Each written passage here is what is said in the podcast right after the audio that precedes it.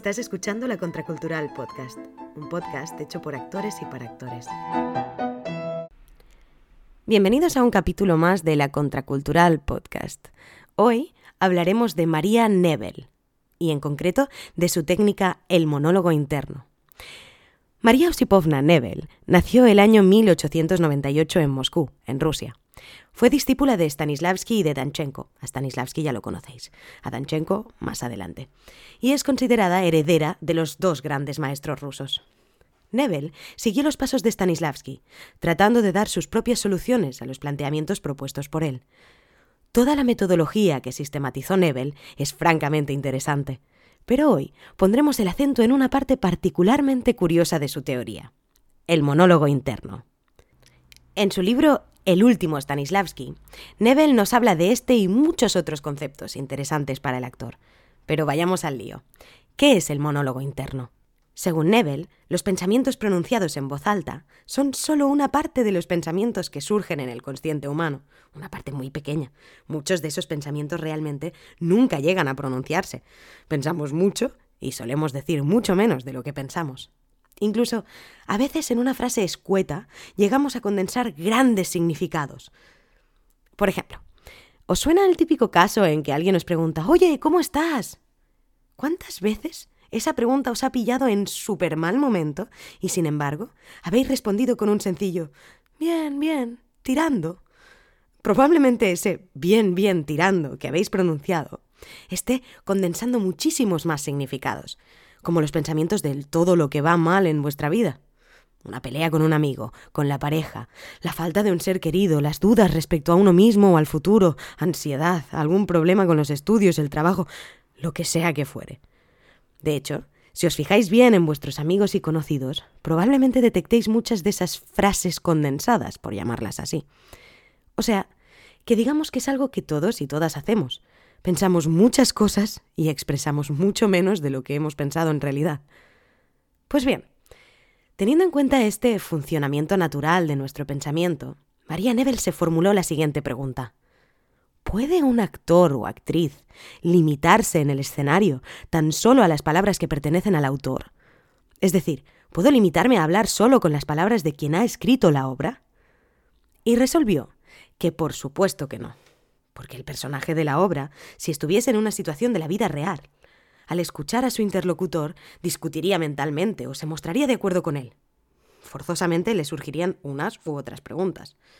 Pensadlo bien, siempre que escuchamos a alguien, contarnos lo que sea o hablar de lo que sea, nuestra cabeza va desarrollando automáticamente una opinión, tanto sobre lo que estamos oyendo como sobre la persona que nos habla. Por ejemplo, pensaré si me gusta lo que dice, o el tono con el que lo dice. Pensaré en su voz, en su aspecto, en si me cae bien o si me cae mal. En definitiva, pensaré en un millar de cosas distintas respecto a esa persona, lo que diga y la situación en general. Así que, con la idea de crear personajes que habitaran la escena de forma orgánica y viva, Nebel desarrolló el monólogo interno, esta técnica, con la intención de que el actor en el escenario supiera pensar tal y como piensa el personaje creado por él. Y aquí, amigos míos y amigas mías, llega el kit de la cuestión, el núcleo de la teoría, digamos. Porque no se trata de estructurar de antemano ese monólogo interno de pensamiento.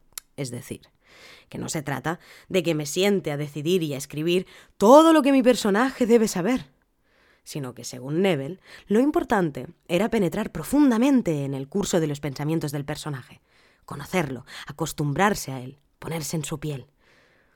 El monólogo interno, pues, surge de la acción, de la práctica. Para que la tendencia natural al monólogo interno se aplique al personaje, uno debe haberlo habitado mucho. Pero no, no a través de un trabajo analítico de mesa, que también, ¿eh? pero con matices que ya os contaré en otro podcast, sino a través de la acción y la improvisación, del vivirlo en el aquí y ahora. Por lo tanto, para que el monólogo interno surja de forma orgánica y sea natural, el actor debe vivir en el personaje, habitarlo con su cuerpo y su alma. Casi nada, ¿no? Supongo que llegados a este punto diréis, vale, genial Nebel o Candela o quien sea. Habitar el personaje. Muy bien. ¿Y cómo narices se hace esto? Pues tranquilos y tranquilas, porque Nebel nos da una excelente respuesta, a través de lo que ella llamaba los ensayos con estudios. ¿En qué radican los tales ensayos con estudios? María Nebel lo expresa en su libro tal que así. Cito. Tras asimilar la lógica y la continuidad de acciones y sucesos, tras determinar lo que ocurre en la obra, hay que pasar al más complejo e importante proceso. Ponerse en el lugar del personaje, colocarse en la posición y las circunstancias que plantea el autor. Hay que efectuar las acciones del personaje por medio de las acciones de uno mismo, pues sólo con las acciones propias es posible vivir sincera y verazmente. Vale, ¿y a la práctica? ¿En qué se traduce esto? Según Nebel, hay que preparar un espacio que sea lo más parecido posible al lugar de la representación, con los muebles, los útiles y el atrecho de la obra final. Luego, hay que vestirse y caracterizarse propiamente como el personaje. Y entonces, y solo entonces, estaremos listos y listas para comenzar con los ensayos con estudios. Después de esta preparación se comienza una improvisación, en la que suceden las cosas que deben suceder en la escena, pero sin recurrir al texto de la obra original. Se trata de encontrarse con la situación de la obra de forma orgánica. Esto obliga al actor a cambiar las palabras del autor, pero conservando las ideas de fondo. En definitiva, a través de estas improvisaciones, el actor se ve obligado a meterse de lleno en el personaje, en sus objetivos, sus voluntades, sus formas de reaccionar. Y al descubrir y habitar el mundo íntimo del personaje, el actor acabará por desarrollar un monólogo interno propio que le ayude a dotar sus interpretaciones de verdad, organicidad y emoción real. Bien, hasta aquí la técnica del monólogo interno de Nebel. Muy interesante, ¿verdad? Espero que os sea útil. Y para acabar, os dejo con una cita del gran actor ruso Shchepkin. Recuerda que en escena no existe el silencio absoluto salvo en casos excepcionales cuando lo exige la propia obra. Cuando te hablan, escuchas pero no callas. A cada palabra audible has de responder con tu mirada, con cada rasgo de la cara, con todo tu ser. Has de tener un lenguaje mímico mucho más elocuente que las palabras, y que Dios te guarde de mirar hacia los lados o poner tus ojos sobre cualquier objeto ajeno a la conversación. Así lo perderás todo. Esa mirada, en un minuto, puede matar en ti al ser humano vivo. Te borrará del reparto de la obra. Tendrás que tirarte inmediatamente por la ventana como si fueras un trasto viejo.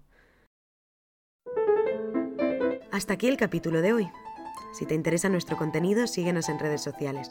Y si quieres formarte como actriz o actor con la contracultural, entra en lacontracultural.com. Hasta la próxima.